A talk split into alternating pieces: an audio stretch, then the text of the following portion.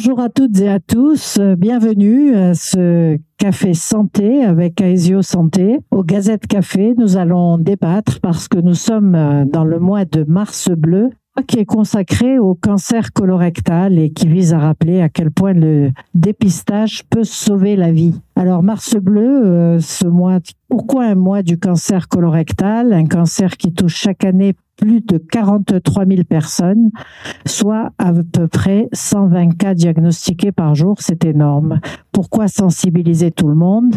C'est un peu à quoi s'emploie euh, justement le plateau qui est là avec gastro-entérologue, chirurgien, radiologue, euh, des chirurgiens en robotique également, et puis bien sûr euh, un témoignage de patients et un témoignage autour d'une association qui œuvre pour le dépistage.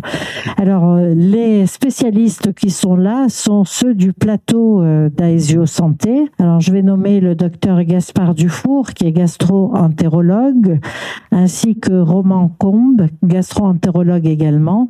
Julie Collot, radiologue, et puis euh, en chirurgien, comme chirurgien, pardon, Roman Combe, et Eric, pardon, Eric Jacquet et Pierre Puche. Nous avons également avec nous Cyril Sarost, qui est euh, représentant du réseau Mon Cancer Colorectal. Alors, euh, nous allons voir pourquoi nous sommes euh, où nous en sommes en France et dans le département, bien sûr.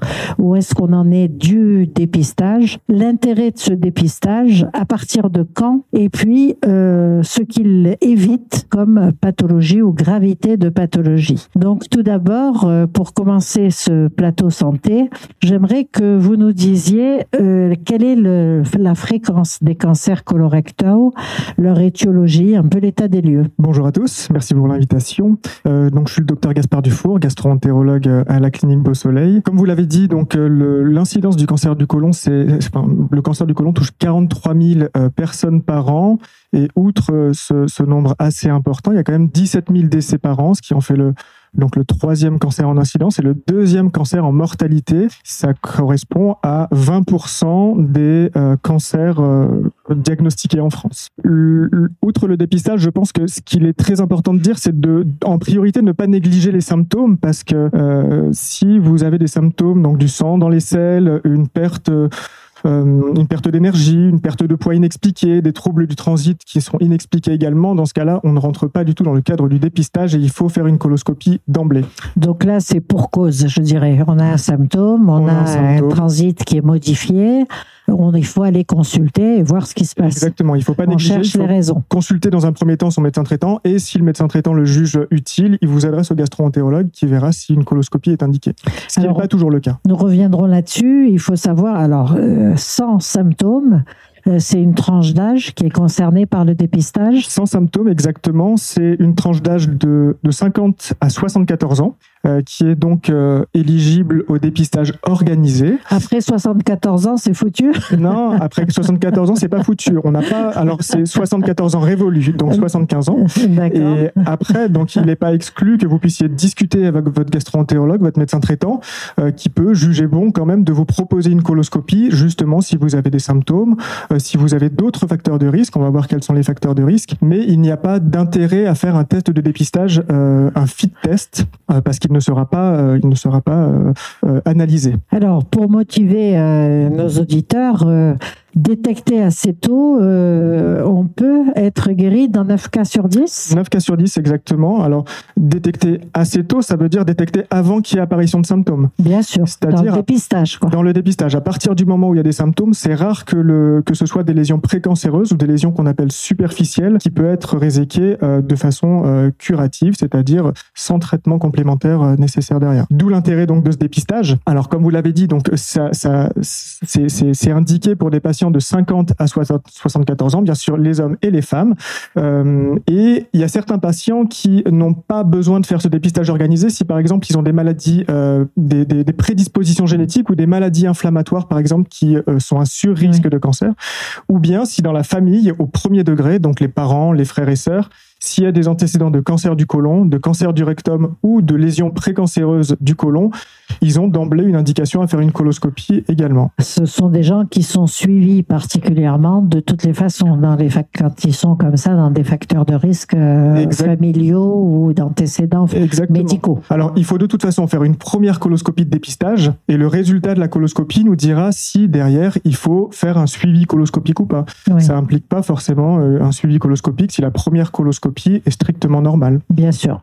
Alors, euh, ça fait toujours un peu peur d'aller se faire dépister, bien sûr. C'est, je crois que c'est un frein qui, est important et d'où c'est important de dire quel est l'intérêt de ce dépistage. Bien sûr, l'intérêt du dépistage est donc de détecter des lésions précancéreuses euh, qui peuvent être traitées soit par endoscopie, soit par chirurgie, comme je l'ai dit, sans nécessité de traitement complémentaire derrière, parce que bien sûr, à partir d'un moment, à partir du moment où la lésion est évoluée, en profondeur ou à distance, ça implique donc des traitements complémentaires, donc une chirurgie plus ou moins lourde, des traitements de chimiothérapie. Bien sûr. Euh, donc on va voir ça avec vos collègues chirurgiens tout à l'heure. Mais euh, l'intérêt, donc, c'est euh, vraiment participer à ces dépistages mmh. quand on est dans la tranche d'âge ou se faire suivre régulièrement auprès de son gastro-entérologue quand on est dans un facteur de risque, soit familial, soit d'antécédents médicaux. Exactement. Et ce qui fait peur souvent, c'est la coloscopie, mais le test en lui-même, il faut savoir que c'est un test qui est simple. Je voulais vous demander comment ça se passe. Eh ben, ça se passe. Donc tout d'abord, c'est, on va dire que c'est un test très simple. Je vais venir dans les détails un petit peu après. Euh, c'est rapide, euh, c'est gratuit. Un autotest. Surtout, c'est un autotest. C'est un test qui est gratuit, donc de 50 à 74 ans, qu'on peut récupérer de différentes manières, soit sur Internet, si on est allergique au médecin, euh, vous retrouvez facilement sur, en tapant sur les moteurs de recherche euh, kit cancer colorectal. Sur le site de Mars Bleu, il y a un lien d'ailleurs sur lequel on peut commander son test et le recevoir à la maison. On peut récupérer aussi un test dans les pharmacies agréées, simplement muni de la carte vitale, et bien sûr chez son médecin traitant, son gastro-entérologue et même sa gynécologue. Donc les pharmacies sont rentrées dans ce circuit de médecine, de, de questions de santé, certaines pharmacies. Dans la prévention, exactement. Donc euh, on peut tester auprès de son pharmacien pour voir si on peut récupérer son test. Euh, Muni de sa carte vitale. Le kit de dépistage. Donc c'est un prélèvement qui se fait c'est un auto-test, donc un auto-prélèvement qui n'est pas très compliqué puisqu'il s'agit de prélever euh, des matières. En fait, on va aux toilettes euh, quand on veut dans la journée, classiquement. classiquement. Alors, ce qui est recommandé, c'est quand même de ne pas faire le test euh, la veille d'un week-end ou la veille d'un jour férié. C'est très important de le savoir parce que si on fait ça, on est obligé de le refaire. Oui, parce qu'il faut l'envoyer tout de suite. Il faut l'envoyer assez rapidement. Mais il suffit de faire un, donc d'aller aux toilettes, de faire un prélèvement. On met simplement un petit plastique sur les WC. On fait ce qu'on a à faire et avec un petit écouvillon, on va aller frotter les selles un petit peu partout, mettre ce petit écouvillon dans un petit pot et dans le kit, tout est rempli. Enfin, tout est, tout est, tout est facile puisqu'il y a une enveloppe qui est pré-remplie, un, Normalement, un petit préadressé voilà, préadressé, un questionnaire à remplir avec ses coordonnées et on envoie tout ça par la poste. On peut avoir les résultats sous trois jours. Donc c'est vraiment euh, cinq minutes à passer euh, pour avoir un résultat quand même qui est euh, extrêmement important pour la maintien de son capital santé. Exactement, extrêmement important. Il faut quand même savoir que c'est pas parce qu'on fait un test de dépistage qu'on va avoir une coloscopie derrière. Seuls 80, 96% des tests sont négatifs. Donc dans ce cas-là, il faudra simplement refaire un test deux ans plus tard. Et c'est effectivement quand le test est positif, pour les 4% euh, des tests qui seront positifs, où là, il faudra aller voir son gastro-entérologue pour faire la coloscopie. D'accord. Donc c'est important. Euh, le message est effectivement très clair. Euh, c'est important. pendant Mars Bleu, il y a énormément d'événements, de rappels, de communication sur le sujet justement pour euh, faciliter les choses. Mm. Alors, euh, est-ce qu'il y a une équivalence homme-femme dans le facteur de risque? Non, c'est à peu près pareil. C'est pareil. Mm. On est à la même enseigne. Mm. Dommage. bon. Et donc, euh, est-ce que justement cette, ce test qui doit se faire, vous disiez tous les deux ans à peu près, euh, on le fait une fois, on est rassuré, on le fait une deux. Si jamais il y a un petit signe, un doute, quelque chose, on est convoqué par un médecin, on va consulter un médecin. Comment ça se passe là Si le test est positif, vous voulez dire? Oui, si le test est positif, de toute façon, bah, je pense que à partir du moment où on fait le test, c'est que ça nous intéresse quand même un petit peu. Et ça... Mais tout le monde est intéressé par sa santé. Eh bien, malheureusement non. Eh ben, malheureusement non, parce que ce test n'est pratiqué que par 35% des personnes éligibles. Voilà. Donc c'est c'est très peu. C'est très, peu. L'objectif. Un tiers des patients. Un tiers des patients. L'objectif est de 65%. Sachant que dans l'héros, on est à 29%. Donc très mauvais élève. Mauvais élève, euh, on doit être plus euh, compliant dans le nord, non? Oui, dans le nord, dans l'ouest, on est un peu plus compliant, mais effectivement, dans le sud, on n'est pas des, on pas des très bons élèves. Bon. Sachant que c'est important euh, quand même, c'est que quand on est à un taux de participation à 35%, on évite 2600 cancers par an. Si on était à un taux de 65% de participation, on serait à 6600 cancers évités. Donc, euh, Gros Mancombe, est-ce que vous pouvez nous dire, euh, vous comme gastro-entérologue, vous avez quelque chose à rajouter à ce qui a été dit Oui, Une précision à rajouter, euh, voilà, parce que, c'est important, que les, auditeurs euh, imaginent le circuit qui va se faire et le dédramatisent aussi. Exactement, il faut dédramatiser. Pour ça, il faut en parler. Donc c'est pour ça que c'est super aussi d'avoir les associations de patients avec nous pour pour expliquer l'importance de, de tout ce de tout ce dépistage. Euh, c'est pas très compliqué. Tout le monde sait faire caca. Si vous savez faire caca, vous savez faire un test. C'est vraiment, c'est indolore, c'est gratuit, c'est tout préparé, c'est tout. Euh, tout préparé, n'importe qui peut euh, peut le faire. Il suffit euh, d'attendre, mais on y arrive à un moment, on y arrive toujours. Hein. Normalement, il n'y a pas de, il a pas de souci de ce côté-là. Et alors, si on a des symptômes ou si, parce que c'est ça qui, euh, qui fait peur aux gens, euh, la coloscopie est un examen qui fait un petit peu peur. Les gens n'ont pas envie. Les gens ont peur de ça. C'est quand même le seul moment dans votre vie où montrer vos fesses peut vous les sauver. Donc, euh, en soi, une coloscopie, on dort, on dort, c'est indolore. Il y a une bonne ambiance au bloc. les gens sont sympas. Il y a de la musique. Pas de douleur, pas de, c'est rapide. Voilà. Le côté désagréable, c'est un peu la pudeur, mais tout est fait au bloc pour que tout soit fait dans une parfaite intimité. Et euh, pour euh, tout ce qui est euh, déroulement de l'examen, on vous pose une perfusion et puis après c'est fini, vous sentez plus rien, vous comptez, vous n'avez pas le temps de compter jusqu'à 3, vous dormez. Vous avez les anesthésistes et les infirmières anesthésistes qui s'occupent de vous et vous vous réveillez après, c'est fini. La préparation, c'est la partie du boulot du patient. C'est-à-dire que pour que nous, on puisse bien y voir, il faut voir qu'une coloscopie, on va regarder avec euh, un tuyau, avec euh, une caméra et un canal où on peut passer des instruments pour euh, pour faire des prélèvements. Pour voir l'état de... Voilà. Euh, pour ça, il faut que le côlon soit très propre. Ça ne nous intéresse pas de voir des selles. Ça, c'est pour, le, pour la partie test, les selles. Une fois qu'on fait la coloscopie, il faut que ce soit bien propre. Et pour ça, il y a une préparation à faire. Donc, pendant quelques jours avant, on supprime tout ce qui est fibres, fruits, légumes, tout ce qui contient des fibres. Alors c'est assez facile, hein. on mange des pâtés, du jambon, du poulet, c'est euh, assez basique, mais euh, tout le monde y arrive. Et la veille, il y a une préparation à prendre, qui sont des, des produits laxatifs qui vont euh, nettoyer complètement les intestins pour que le jour de l'examen, le gastro-entérologue qui pratique l'examen puisse voir du mieux possible tout le revêtement et détecter, détecter les polypes. Bien sûr, c'est du bon sens. Et donc c'est inodore, on le répète, et, c'est indolore surtout. J'aime bien, j'ai fait un lapsus intéressant. Euh, alors pourquoi euh, faire appel quelquefois à une radiologue? Je voudrais euh, justement. que Julie Collot nous dise dans quel cadre elle elle intervient Alors, moi, j'interviens la plupart du temps plutôt en deuxième partie, malheureusement, quand on a trouvé une anomalie, pour en faire le bilan, parce que, ben voilà, quand on a un cancer, on regarde malheureusement s'il est allé faire des petits ailleurs. Donc, moi, mon rôle, c'est d'aller regarder si ben, il a fait des petits ailleurs. Euh, parfois, notamment sur le rectum, on fait un bilan plus précis qui va guider les chirurgiens euh, et les, les, oncologues pour justement traiter, voir s'il y a effectivement besoin de traitements complémentaires ou non. Et après, euh, on peut intervenir sur le dépistage, mais de manière vraiment, on s'adresse aux gens que eux euh, ne peuvent pas prendre en charge. Par exemple, des gens qui peuvent pas être endormis, trop âgés, euh, fragiles, ou des gens un peu au-delà de l'âge du dépistage, mais avec des symptômes, mais pour qui une anesthésie générale peut être compliquée. Donc d'abord, on va chercher des arguments sur nos examens pour voir si effectivement il y a quelque chose ou pas. Voir s'il faut passer à l'anesthésie. Voilà, s'il faut aller jusqu'à voilà. C'est un premier tri, je dirais. Voilà, on va dire un tri. Donc c'est pour ça qu'on s'adresse quand même en France les indications de ces examens spécifiques. Parce qu'il faut savoir que les examens de base d'un radiologue, ce que beaucoup de gens ne savent pas, c'est-à-dire qu'une échographie, un scanner basique ou une IRM basique ne dépistera pas des lésions précoces.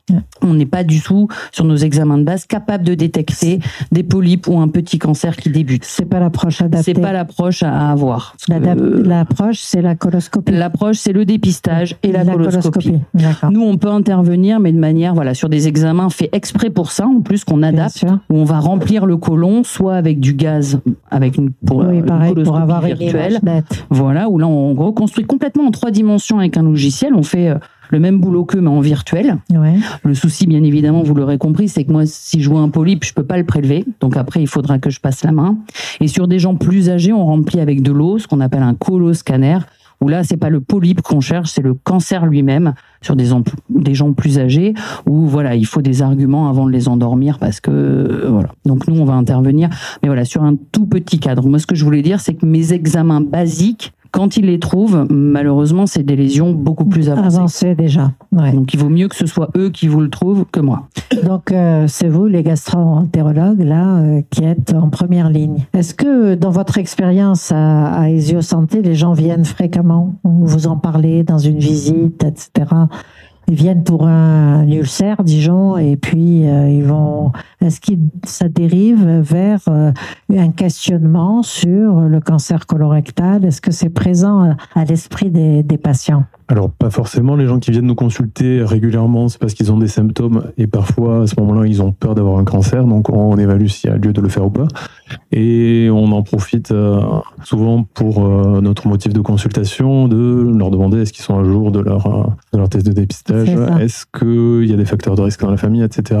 C'est l'avantage après d'avoir un suivi avec des médecins qui, euh, qui vous connaissent et de savoir un peu euh, aussi euh, l'arbre généalogique et puis, et puis savoir si, s'il faut faire une stratégie de dépistage particulière ou pas chez les gens? Alors vous êtes plusieurs gastro-entérologues là sur les plateaux de Languedoc, de la, de la clinique, pardon. vous avez, ils ont tous à peu près cette même expérience. Vous travaillez en réseau, en équipe, en staff. Comment ça se passe? Alors effectivement, on est, un, on est un groupe de gastro, on bosse tous ensemble. Et tous les gastroentérologues ont de la coloscopie euh, de dépistage euh, standard et ça va enlever euh, des polypes jusqu'à une certaine taille, puisque c'est le but du jeu de la coloscopie, c'est bon, si un test est positif ou il y a des symptômes, aller faire une coloscopie pour essayer de trouver la lésion qui est responsable des symptômes ou du test positif. Donc ça peut être euh, des polypes de différentes tailles, ça peut être un cancer déjà installé. Donc il faut savoir que tout cancer a commencé par un, un polype. Un polype à chaque fois. Un polype, c'est une excroissance. Voilà, c'est une excroissance sur la muqueuse. C'est comme une petite verrue au départ euh, qui va grossir au fil du temps. Comme ça à l'intérieur, on peut pas la surveiller, on peut pas le voir. Donc euh, ça prend un certain temps, ça peut prendre des années.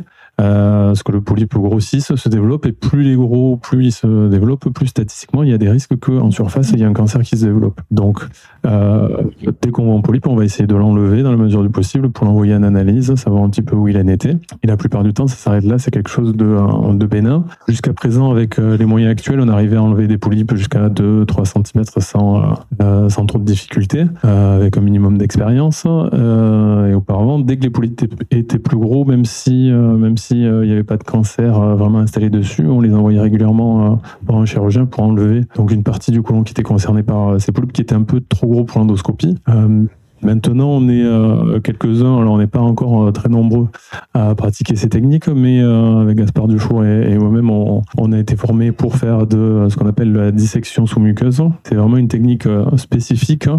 Hein, qui permet aux patients d'enlever des gros polypes, qui a plus de limite de taille. On peut enlever des polypes de 10 cm s'ils ne sont pas dégénérés, ou s'ils sont dégénérés, euh, uniquement en surface. Dans l'histoire du cancer, ça se développe en surface et puis ça peut atteindre les couches hein, en profondeur progressivement. Et puis après, ça peut s'étendre aux ganglions qui sont autour du côlon. Et puis après, ça peut s'étendre à d'autres organes. Et tout ça, ça fait les, les stades. D'où l'intérêt d'intervenir très vite. D'où l'intérêt d'intervenir le plus tôt possible. Pour ça, il faut pas avoir peur d'aller consulter, même poser la question, même pour rien. Ça vaut, ça vaut toujours la peine de se poser la question, d'aller voir. Si on fait une coloscopie euh, et qu'on trouve rien, tant mieux. Si on trouve des polypes, s'ils sont petits, tant mieux.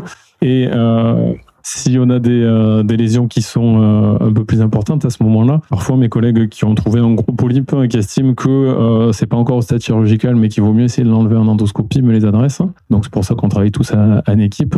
Et à ce moment-là, on peut retirer des polypes en disséquant, c'est-à-dire on soulève la partie la plus superficielle du, de la paroi colique et on va très précisément découper tout autour de, de la lésion et passer en dessous C'est vraiment du, euh, du travail de précision puisque la, la pointe du bistouri fait 0,5 mm. Vous imaginez que la paroi du côlon normalement elle fait 3-4 mm. Donc on va arriver à artificiellement élargir cette, cette couche qui est sous le polype pour euh, progressivement enlever en totalité cette lésion et euh, dans un certain nombre de cas éviter aux patients une chirurgie euh, qui reste avec euh, des risques un petit peu plus importants. Et donc ça, ça se fait sous coloscopie? Ça se fait pendant une coloscopie dédiée. Et ensuite, on l'envoie aux, aux, anapathes, qui sont les médecins qui regardent au microscope les lésions, qui peuvent nous dire est-ce que tout a été enlevé ou pas, où en était le polype, est-ce qu'il est dégénéré ou pas, s'il est dégénéré jusqu'à quelle profondeur, en sachant que passé un certain stade, à ce moment-là, on sait que ce traitement, il ne pourra pas guérir les gens, ou qu'il y aura trop de risques qu'il y ait des, euh,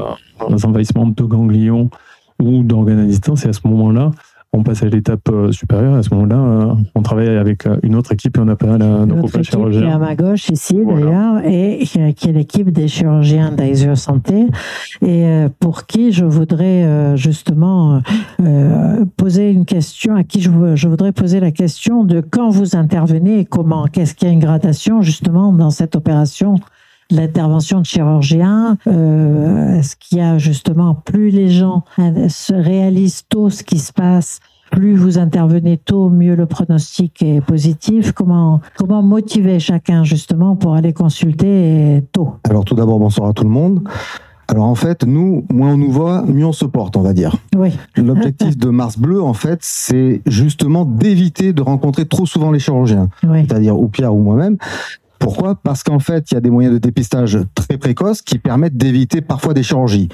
Alors parfois des patients, ça a été explicité, hein, des patients, ils ont rien et d'un coup ils ont des symptômes et malheureusement ils vont obligatoirement passer par une chirurgie. Donc Eric Jacquet, dans ce cas-là, euh, vous allez poser. comment ça se passe? Nous on pose l'indication. Il y a des indications qui sont standards sur la chirurgie colique ou sur le rectum. Tous les patients sont discutés en réunion de concertation pluridisciplinaire. Pourquoi? Parce que c'est une chirurgie qui intervient après des traitements qui sont effectués avant une opération.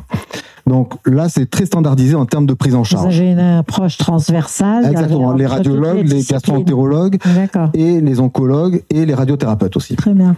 Mais en fait, là maintenant, la chirurgie colorectale, elle a toujours existé. Ça fait plus de 50 ans, 60 ans qu'elle a existé on parle maintenant de chirurgie robotique, c'est-à-dire de voilà, c'est des nouvelles technologies qui existent, mais la chirurgie reste identique, c'est-à-dire qu'on va faire quelque chose qui permet, et je pense que Pierre en dira deux trois mots tout à l'heure, c'est d'éviter de garder trop longtemps les patients hospitalisés comme c'était auparavant et d'être moins le moins mutilant possible. Mais on reste mutilant parce qu'on enlève un segment digestif. Alors cette chirurgie robotique, elle existe depuis de très nombreuses années. Hein. Je crois que ça fait près de 20 ans qu'elle existe. Elle a évolué. Les, les robots que l'on je crois que c'est la quatrième ou cinquième génération, je ne veux pas dire de bêtises. Donc les robots vous permettent, quatrième génération. permettent la, la, précision du geste Alors ça nous permet la précision du geste, ça nous permet aussi d'éviter de traumatiser la paroi. C'est ça. C'est-à-dire ce qui est nécessaire. C'est de la célioscopie mais améliorée. Et Pierre vous en dira deux trois mots là, juste après moi. C'est-à-dire que on, on, fait la même intervention mais avec des outils différents. C'est ça. Voilà. Et donc cette chirurgie robotique en France, elle, elle naît de plus en plus. Il y a, je crois, de, près de 235 robots en France qui sont installés. C'est déjà pas mal. On était, je crois, le troisième pays. Maintenant, je crois qu'on est le cinquième pays.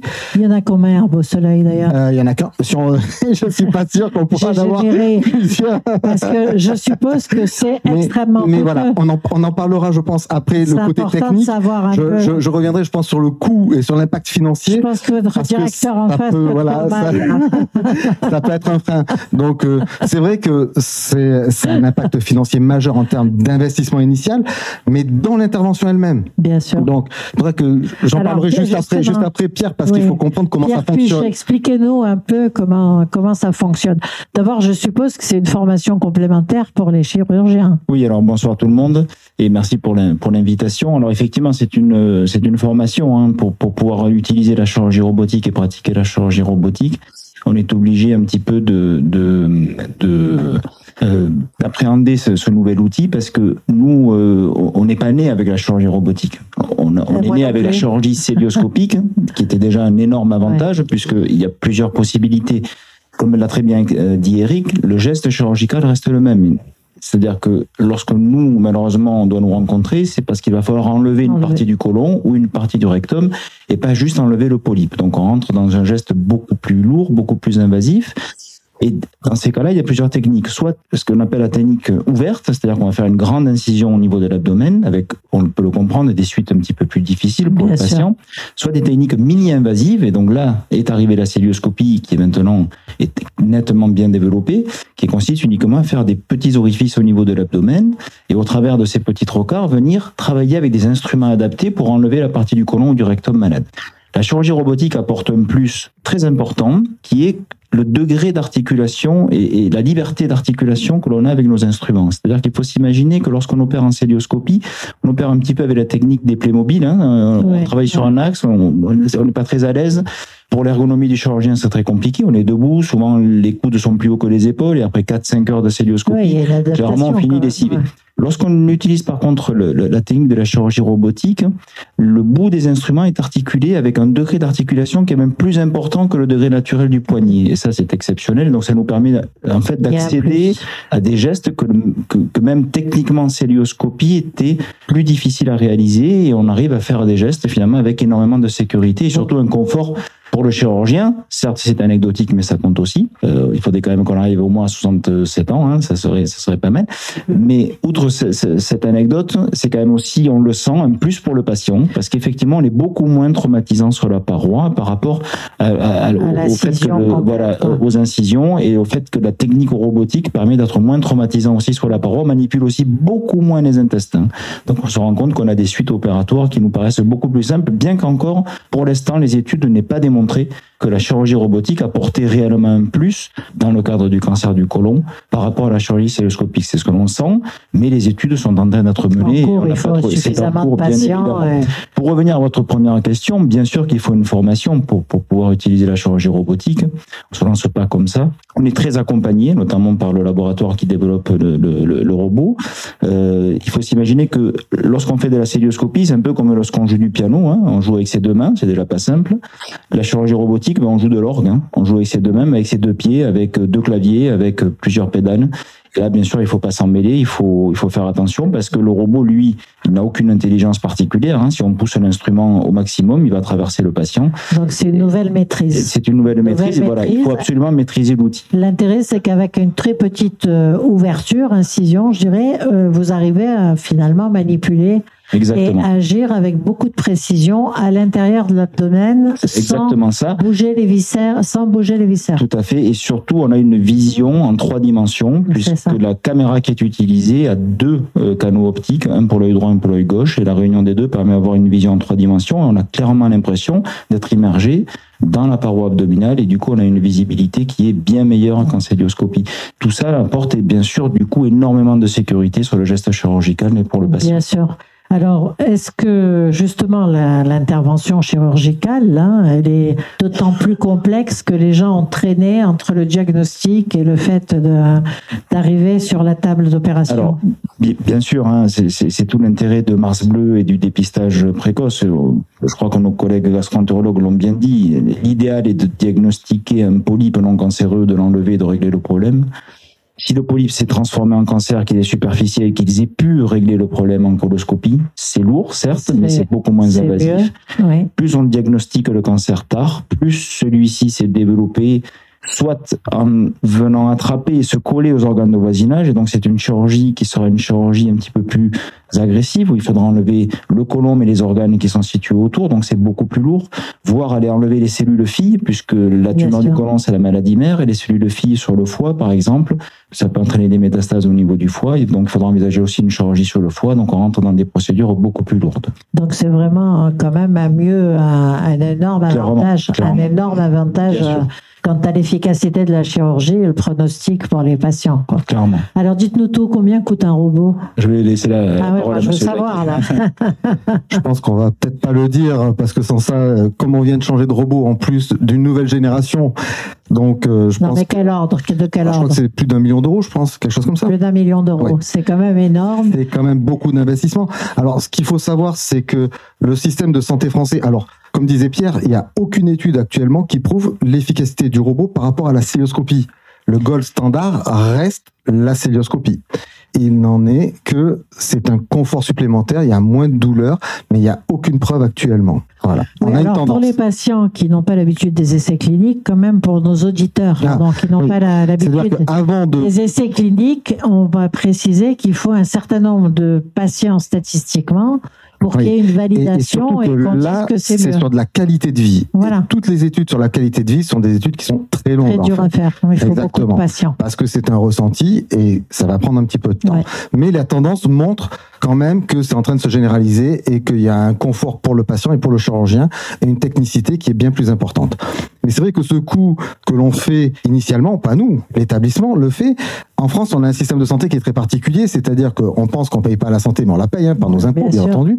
Mais on va chez le médecin, on va dans un établissement, on paye pas. Voilà, vous m'avez devancé. Tout ce processus-là est remboursé. Alors non, justement. Et alors comment, comment Il n'est pas remboursé, il est gratuit. alors il est il est peut-être pas gratuit non plus. En fait, en fait, ça dépend comment ça se présente, comment les établissements l'achètent, qui l'utilise et quel type d'établissement. Euh, notre établissement que je connais assez bien, voilà, qui est un établissement privé participant au service public. En fait, le robot est acheté parce que c'est pas que le robot que l'on achète. C'est-à-dire que le matériel utilisé pour chacune des opérations coûte de l'argent. Bien sûr. Et plus c'est technologiquement avancé, plus ça coûte cher. Donc c'est vraiment un investissement fort pour, un, établissement. Pour un établissement. Pour un établissement de santé, c'est un investissement très Et pour un mieux quand même ensuite dans la qualité de vie post-opératoire. Tout à fait. Et surtout, comme je vous disais, normalement, la santé en France, on n'est pas habitué à payer. Donc, on donne sa carte vitale et normalement, ben, c'est terminé. Vous allez notamment dans les établissements privés, ben, il y aura une demande de participation probable pour l'utilisation du robot par le patient. Mais euh, on était allé une fois un, un séminaire sur le robot, il y avait des chirurgiens qui donnent de leur poche pour utiliser le robot parce que ça coûte cher et les établissements disent si tu utilises le robot, ben, je vais te demander tant d'argent en plus. Alors que chez nous, non. Nous, on peut l'utiliser comme on veut, c'est l'avantage. Mais c'est à la charge de notre établissement.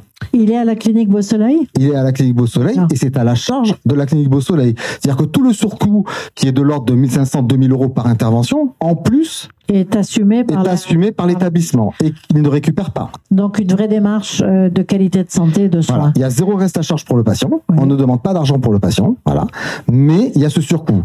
Alors pourquoi il y a ce surcoût Mais en fait, parce que le robot, c'est une nouvelle technologie, ça arrive. Le jour où la sécurité sociale intégrera ce surcoût dans, le remboursement, il y aura plus de problème. Mais ça va se faire obligatoirement. Il y a d'autres euh, laboratoires autres que celui qui développe le plus le robot sont en train de développer leur robot aussi. Donc ça va arriver sur le marché. Donc obligatoirement, ça va se. On n'arrête pas le progrès de toute On ne peut pas l'arrêter. C'est impossible. C'est déjà. Surtout avec ce que l'on fait actuellement. Donc c'est important. Mais quand, je reviens sur le fait que c'est quand même le plus important, c'est de moins nous voir quand même. Bien sûr, de consulter. C'est important. La célioscopie est également remboursée par la sécurité sociale. Je me tourne vers les gastroentérologues. Moi, je pouvais pouvoir la parler coloscopie, pour la coloscopie. Pardon, excusez-moi, la, la, coloscopie est également remboursée. La coloscopie, oui. Bien sûr, il n'y a pas de. Elle est entièrement remboursée. Entièrement remboursée. Tout dépend encore une fois des établissements, mais euh, sur un établissement comme ça, service public, euh, privé à service public, il n'y a, a, pas de reste à charge Donc pour le patient. c'est quand même un, petit rappel de, sur la qualité de notre système de santé, hein, euh, c'est important. Alors j'aimerais qu'on prenne le témoignage justement de quelqu'un qui a fait euh, ce circuit-là comme patient et qui a voulu militer ensuite pour le dépistage. Je veux parler de Cyril Sarost. Bonsoir. Alors, euh, dites-nous un peu euh, votre démarche. Bonsoir. Tout d'abord, merci de m'avoir invité de me permettre de porter la voix des patients et des patientes, mais aussi des aidants qui sont touchés par cette maladie cancéreuse euh, colorectale cancer colorectal et euh, je suis donc co-responsable de mon réseau cancer colorectal, la seule association française sur cette pathologie-là. Donc en fait la démarche était simple, donc on a entendu tout ce qui a été dit. Moi personnellement, j'ai pas participé au dépistage puisque j'étais symptomatique, j'avais du sang dans les selles. Donc, vous saviez tout de suite qu'il fallait ce consulter. ce qui a été dit euh, précédemment, je n'avais pas à attendre, c'était juste au moment de mes 50 ans. Je n'avais pas à attendre de faire ce dépistage organisé et je suis allé directement à la coloscopie. Ça s'est passé très très bien comme il a été dit. À la coloscopie, on m'a enlevé tous les polypes qui traînaient. Hop, on remet le, on remet le tuyau à zéro, on va dire, et il y avait un polype qui était un peu plus gros et pas possible à enlever. donc il y a eu une biopsie, un prélèvement de ce polype qui a été envoyé chez l'anapathe pour analyse, et euh, l'analyse a montré que c'était effectivement un cancer déjà de stade 3. Donc je venais tout juste d'avoir 50 ans, stade 3, donc euh, c'est pour ça, faut pas, faut c'est un sacré choc. C'est un sacré choc, c'est un tsunami. Sur, quand on apprend ça et qu'on s'y attend pas du tout, parce que la symptomatique, mis à part, se sent dans les selles. Donc voilà, j'aurais dû commencer le dépistage cette année-là. Donc je, j'insiste, n'attendez pas pour faire vos dépistages. Hein. Au plus tôt c'est fait, au mieux c'est. On l'a dit tout à l'heure, 9 cas sur 10, ça se traite très bien s'il est pris à temps. Donc moi, euh, stade 3 sur 4 stades, c'était plutôt sur la fin. Et du coup, après, ben, j'ai bénéficié donc de tous les traitements euh, classiques, radio, chimio, euh, cellio robotisé, pas chez eux, mais peu importe, ça reste euh, le même principe. Personne n'est parfait. Personne n'est parfait. J'ai même eu ce qu'on appelle euh, une stomie, c'est-à-dire un abouchement de l'intestin au ventre où on colle après une poche en plastique sur euh, l'abdomen pour récupérer les selles pendant que la cicatrisation des bouts coupés se fasse bien et permette de se faire sans passage de sel. Donc, ça vous change la vie quand même. Ben, ça vous change la vie. C'est ce qu'on appelle un anus artificiel et contrairement à ce qu'on pourrait croire, il n'est pas derrière, il est devant et c'est un bout d'intestin qui sort et qui est dans une poche. Psychologiquement, si on n'y est pas préparé, c'est assez important. D'où l'intérêt de se faire dépister. D'où l'intérêt d'éviter tout ça. Après, chimio et remise en continuité, un peu importe. Et du coup, c'est ça vraiment l'important. C'est comme il n'y avait aucune association française sur cette pathologie-là, on s'est dit qu'il était important de créer ça pour donner du soutien, de l'information, parce qu'on a un comité scientifique qui valide toutes les informations qu'on met sur notre site web, donc accessible ou sur le web ou par tablette ou téléphone, de façon totalement gratuite. Hein. L'adhésion est à discrétion pour euh, les patients et les aidants d'ailleurs. Et et c'était vraiment ça, c'est démystifier la chose euh, parce que voilà, le cancer ça fait peur. Hein, le mot cancer fait peur. On sait ah cancer, j'y vais pas, ça fait peur et tout. Mais faut pas oublier que depuis le, le, plan cancer, je crois que le premier plan cancer a été lancé par euh, Jacques Chirac à l'époque.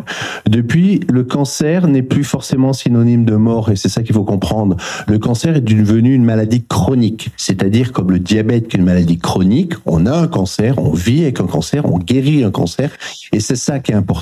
Et c'est vraiment cette, euh, cette discussion et de montrer des patients comme moi. Oui, je suis alors, patient, vous avez, alors pour euh, ceux qui ne vous voient moi, pas, vous avez l'air très en forme. J'ai été, j'ai été opéré euh, en, mars, en avril 2019, donc il n'y a pas si longtemps que ça. Et donc voilà, c'est ça qui est important, c'est, c'est, c'est vraiment démystifier la chose. Alors démystifier le mot cancer, démystifier tous les tabous qu'il y a par rapport à ce cancer colorectal, colorectal. Donc en fait tout ce qui touche euh, en dessous de la ceinture, on va dire, hein, que ce soit pour tous les cancers, que ce soit gynéco, prostate, colorecto, etc. Et c'est vraiment ça le, je vais dire l'ADN, j'aime pas ce mot-là, mais l'ADN de notre association, c'est de rassurer finalement les, les patients qui, qui, qui sont là-dedans et qui ont besoin d'informations et les citoyens qui voudraient en savoir un peu plus, puisque du coup, on participe aux campagnes dépistage. Donc, votre association, euh, Mon Réseau Cancer Colorectal, fait à la fois de l'information sur son site, si j'ai bien compris, et aussi, est-ce que vous organisez des événements, des rencontres, des pour euh, porter la bonne parole vers des publics euh, qui n'iraient pas que voir le site Alors, la, mauvaise idée qu'on a eue, c'était de créer notre association en juillet 2020, donc en pleine période Covid. Donc, c'était très très compliqué pour distribuer des flyers, tout ça. Donc, officiellement, on a lancé l'association en mars 2021 et on est une association pour l'instant virtuelle, représentée donc sur tout le territoire français, mais par contre localement, donc ici à Montpellier, à Paris euh, dans d'autres villes. On fait des rencontres entre patients réels, mais on fait aussi des rencontres en visio pour les gens qui peuvent. Et on a, pendant la période Mars Bleu essentiellement, beaucoup d'actions, dont il y a des interviews à Radio Aviva qui sont de très, très, très bonne qualité. On a des interventions dans les centres de soins, des interventions dans les lieux publics, euh, dans les mairies. On a des, des web TV et on essaye aussi d'être présent dans des congrès scientifiques parce que notre intérêt pour certains patients intéressés d'aller plus loin et de diffuser l'information et du coup des patients partenaires, on va dire, de notre association, c'est de participer à ces congrès scientifiques pour avoir vraiment toute l'essence des nouveautés et de pouvoir les, les, diffuser auprès de, de oui, donner un espoir, une, une prospective, quoi. En fait, les aidants vous consultent souvent? Alors il y a beaucoup d'aidants parce qu'en fait la, problématique de l'aidant c'est que déjà le patient n'a pas forcément beaucoup d'informations sur sa pathologie, mais l'aidant en aura encore moins sur savoir comment aider euh, son proche, son qui, qui, est le patient, son proche, que faire avec. Et après il y a toute la problématique qui est encore peut-être plus importante et là ça serait une problématique psychologique, c'est qu'une fois que la personne est en rémission, ben, il se sent un petit peu inutile et oublié alors qu'il a été là pendant plusieurs mois, plusieurs années à aider la personne et là tout d'un coup euh, bah, son rôle disparaît et il n'ose pas parler de son mal-être finalement à la personne qui l'a aidé toutes ces années en disant mais attends je vais pas lui en rajouter une couche. inutile, voilà je vais pas lui remettre un tsunami dessus. Et du coup il y a vraiment une approche et une aide à apporter à ces gens-là. Et surtout l'information est difficile à avoir. J'ai parlé typiquement tout à l'heure de stomie. Euh, est-ce qu'un aidant voit un, un, ou une stomathérapeute pour lui expliquer comment aider sur les soins de stomie par exemple? C'est très important. Et pour aider aussi sur le éviter l'échappement à la thérapeutique qui peut y avoir, euh, sans, sans être trop intrusif et dirigeant vers le patient. Donc dans l'association, vous avez des médecins, vous avez des psychologues, vous avez comment ça se passe? Non, non, non? c'est vraiment une discussion d'aidant à aidant, de patient à patient. Mais par contre, si on donne une information documentée, un film et tout, il c'est vraiment validé par un comité scientifique qui représente des kinésithérapeutes, des, des sociologues, des chirurgiens, des gastro et des psychos. C'est bien. Donc tout euh, tout, est validé. Euh, est-ce que vous constatez que après Mars Bleu ou pendant Mars Bleu, il y a un peu plus de demandes, de renseignements, etc. Vous voyez un impact? Alors, euh, autant l'an dernier, l'an dernier, on n'a pas vu beaucoup de... Donc, on a été créé en mars 2021 officiellement, comme je vous l'ai dit. Et là, aujourd'hui, on est à peu près à 900 membres, ce qui est pas mal quand même en pleine année. Et en fait, on a vu euh, deux, trois pics cette année de, d'adhésion à notre association. C'est essentiellement dès qu'on intervenait sur les médias, télévisuels ou euh, radiophoniques, ça c'est énorme. Et dès qu'on faisait des, des interventions, il y en a une à Montpellier il n'y a pas très longtemps qui a permis beaucoup une grosse adhésion. C'était euh, un coup d'envoi de match de handball à Montpellier qui a permis, grâce d'ailleurs à Ezio et à toute l'équipe qui est ici, euh, qui a permis de monter vraiment en puissance notre nombre d'adhésions. Et je pense c'est ça. On est toujours sur la même problématique. Vous en avez parlé, tout le monde en a parlé, d'un manque de communication. Alors manque de communication ou parce que la campagne de communication n'est pas bien faite, ou manque de communication parce qu'on est sur un sujet tabou. On parle le docteur l'a dit tout à l'heure, on parle de fesses, on parle de, de sel et on parle de choses qui se passent en dessous de la ceinture. C'est pas forcément les choses dont on, les choses dont on va parler un apéro entre amis, au repas de Noël avec la famille pour savoir qui en a. Bien sûr. Et comme le dépistage euh, ne se fait que quand on est asymptomatique, c'est la problématique de savoir si dans la famille il y a déjà des cas ou pas. C'est important de connaître les, les contextes familiaux en fait. Hein, euh, et de toutes les façons, le principe du dépistage, c'est de toucher des gens qui ne vont jamais aller pousser une porte pour voir qu'est-ce qui se passe, une conférence, etc. Il faut aller les toucher, euh, les solliciter là où ils sont, les amener à venir justement se renseigner. Ah bah, c'est exactement le, le, le, but de ce dépistage, c'est que de toute manière, euh, le message est prends soin de ta santé, sois acteur de ta santé, et le dépistage est quand même quelque chose d'important par rapport au diagnostic. Un dépistage, c'est juste, on l'a vu avec euh, la crise Covid, c'est pas parce qu'on se faisait dépister pour le Covid qu'on avait le Covid. C'est exactement pareil là. Il faut se faire dépister avant pour éviter toutes les problématiques de traitement, de chirurgie dont j'ai parlé tout à l'heure, qui peuvent, alors j'ai oublié de le dire, chaque cas, chaque pathologie, chaque patient est différent, qui peuvent créer donc des, des cas très euh, délétères sur, pour une qualité de vie qui peut être vraiment très diminuée en fonction des gens et de la pathologie. Et donc c'est ça qui est très important. Il faut y aller vraiment avant, en parler. Et c'est pas parce qu'on a un test fit positif qui va donc nous amener à la coloscopie qu'on a un cancer. Loin de là, loin de là. C'est important de savoir ça, effectivement, et que la, la coloscopie n'amène pas forcément le diagnostic de cancer, Par contre, si on a un risque de cancer, c'est important de le savoir vite. Oui, exactement. Et pour revenir sur quelques chiffres, donc si le test est positif, moins d'un patient sur 10 aura un diagnostic de cancer. Oui. Par contre, plus de la moitié des patients aura un diagnostic de lésion précancéreuse qui sera possible de réséquer et donc d'anticiper. De supprimer, de supprimer le risque de cancer. D'amener euh, à ce moment-là éviter le développement comme un cancer. Exactement. C'est ça.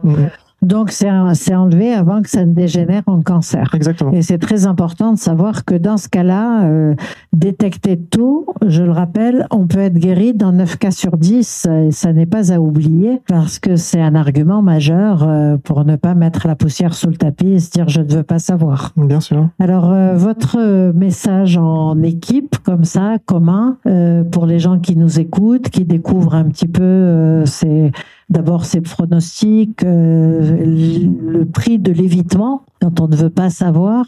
On a vu aussi qu'il y a énormément de techniques de pointe qui se développent avec un, un après-opération qui est aménagé, mieux aménagé. Alors, euh, qu'est-ce que vous auriez envie de dire aux auditeurs et aux gens qui nous suivent là sur Facebook? Ce que moi je, voudrais dire, mais c'est ce qu'on a déjà dit depuis euh, le, début de la conférence, c'est que oui, c'est que bah, évidemment le dépistage est fondamental. Euh, encore une fois, c'est pas parce que le test est positif qu'on a un cancer à la clé. Ça, c'est clair. Il faut le retenir parce que c'est l'angoisse, hein, c'est la frousse d'aller faire un test. C'est très important. Oui. Euh, mais surtout, surtout, plus tôt le cancer est diagnostiqué, plus facilement il est traité. On guérit dans plus de 9 cas sur 10 dans ces cas-là. Il faut absolument tout faire pour éviter d'arriver à la chirurgie. Parce que même si on a fait beaucoup de progrès en chirurgie sur ces 40 dernières années, même si la chirurgie robotique nous a permis d'avoir des suites chirurgien qui parle. Bien sûr, bien sûr. on peut avoir des suites opératoires très difficiles, très compliquées. On peut avoir une qualité de vie qui est très altérée. Et quand on voit ce qu'on peut éviter parce qu'on a eu un diagnostic précoce, euh, bon, bah, je crois qu'il n'y a, a, pas de discussion possible. Il faut pas surtout pas hésiter. Quoi. Voilà, surtout pas hésiter. Éric Jacquet, vous confirmez les propos de votre confrère? Oh, je ne vais pas le contredire, je pense pas. Non, ce qui est important de rappeler, c'est que c'est une maladie très fréquente surtout, et que on en est en train de monter des petites briques, comme cela a été fait pour le cancer du sein, pour le cancer de la prostate, où c'est devenu très commun et maintenant on en parle très fréquemment. C'est affiché partout. Mars bleu, ça reste quand même quelque chose de très récent, et comme le disait Cyril, c'est quelque chose de tabou. Donc euh, il faut que ça devienne quelque chose de commun, que ça rentre dans la tête des gens et que au bout d'un moment, on, se dise, mais c'est mars, ah ben oui, je me suis pas fait dépister cette année. Voilà. Donc c'est des petites briques que l'on construit, que l'on monte, pardon, et ces petites briques, eh ben elles sont progressivement ça avance, ça avance. Au fur et à mesure, et au fur et à mesure, eh ben ça sera connu comme tout et ça sera quelque chose de normal. On gagne du terrain, Julie Colo. L'essentiel, c'est que les patients aient conscience qu'on gagne du terrain et que faut y aller Ah mais bien sûr, euh, moi je suis tout à fait, bah, là on a tous le même discours, il faut absolument se faire dépister. Moi qui les suis plus tard, euh, justement les 9 cas sur 10, euh, parce qu'après vous êtes surveillé par des gens comme moi, eh oui, bien qui sûr, vous font des scanners pour, voilà. et bien évidemment sur des gens dépistés tôt avec des, voilà, le pronostic est très favorable et je ne trouve jamais rien et au bout de cinq ans, je les vois plus, ils sont considérés comme guéris.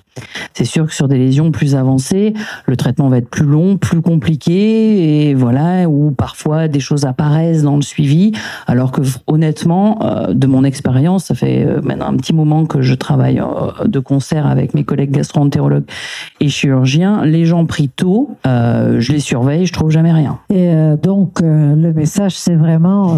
Bah, dépistez-vous le plus tôt possible. Voilà, dépistez-vous pour trouver trouver les choses euh, le plus tôt possible, voire même avant même. Le, but, c'est ça, c'est même avant même qu'il y ait quelque chose. Exactement. Gaspard Dufour. Je pense aussi que ce qu'il faut savoir, c'est pour les auditeurs, ceux qui ont déjà bénéficié d'une coloscopie, ils ont un rôle à jouer, même si on leur a pas détecté de cancer, mais ce qui fait peur, comme on l'a tous dit, c'est la coloscopie, l'acte de coloscopie. Il faut que les gens qui ont eu une coloscopie rassurent leurs proches pour dire que c'est un acte pas si difficile, comme l'a dit le docteur Combe. La préparation est un peu contraignante, mais l'acte en lui-même n'est pas douloureux, est indolore. On dort, on ne se rend compte de rien. Et après, on est tranquille, on part l'esprit tranquille. Donc, il faut vraiment que les personnes qui ont bénéficié d'une coloscopie rassurent leurs proches. Moi, ce que j'aime bien dire, c'est si on leur trouve des polypes, comme vous dites, c'est pas facile d'en parler au repas, mais moi, je leur dis, bah, vous pouvez donner à vos enfants un petit bon pour Noël, bon pour une coloscopie ça fait un petit mot, un petit mot pour rigoler, et comme ça, ils ont en tête, le message est passé. C'est pas forcément un message facile à faire passer, mais le message est passé.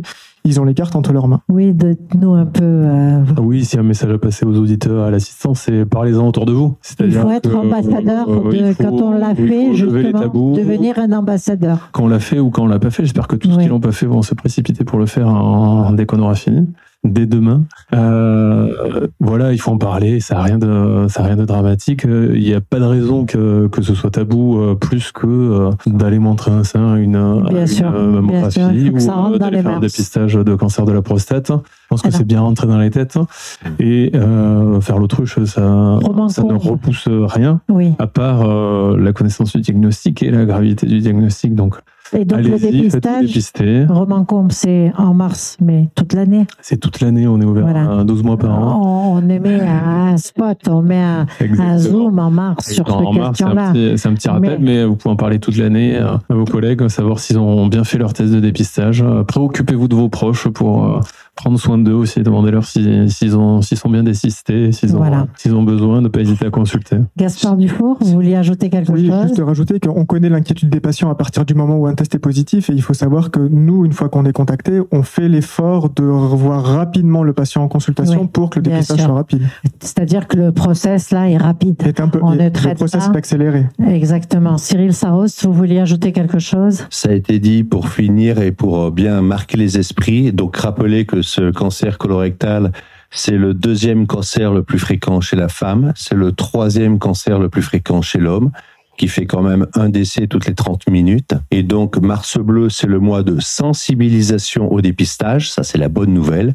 Et que donc, le dépistage, c'est toute l'année. Et que, en fait, en faisant ce dépistage, vous pouvez sauver une vie, la vôtre. C'est extrêmement important et, la vie euh, à laquelle on tient en général pas mal. Donc, euh, entre 50 et 74 ans, tout le monde est concerné par ce dépistage, par sous contrôle.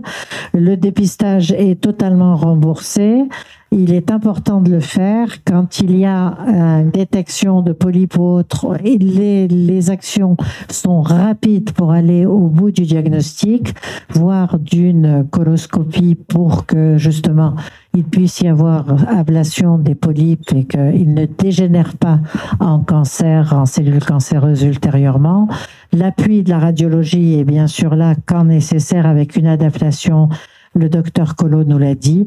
Et puis pour finir, euh, quand il y a un diagnostic, il est besoin d'intervenir. Il faut intervenir rapidement avec euh, l'apport de la robotique en termes de euh, mieux-être après l'opération et effet finesse de l'opération. Je rappelle que mon réseau cancer colorectal avec Cyril Sarostici renseigne, donne des renseignements validés sur les pathologies, sur le dépistage aux patients et aux aidants et qu'il est extrêmement important de ne pas éviter de savoir parce que c'est ce qui permet de gérer notre capital santé. Je vous remercie à toute l'équipe, je remercie toute l'équipe d'Aesio Santé d'avoir éclairé ainsi le public et les auditeurs sur cette question de dépistage et de cancer colorectal. Euh, le plateau sera diffusé euh, donc euh, sur notre antenne le 29 mars à 10h et le dimanche 2 avril à 10h et en vidéo il se passera le mercredi 29 mars à 18h avec un cross-postage possible pour tout le monde. Je vous remercie infiniment pour votre euh, attention et merci à tous les médecins qui m'entourent et à monsieur Cyril Sarost pour l'éclairage extrêmement, l'effort de, d'explicitation pour tout public que vous avez fait. Merci.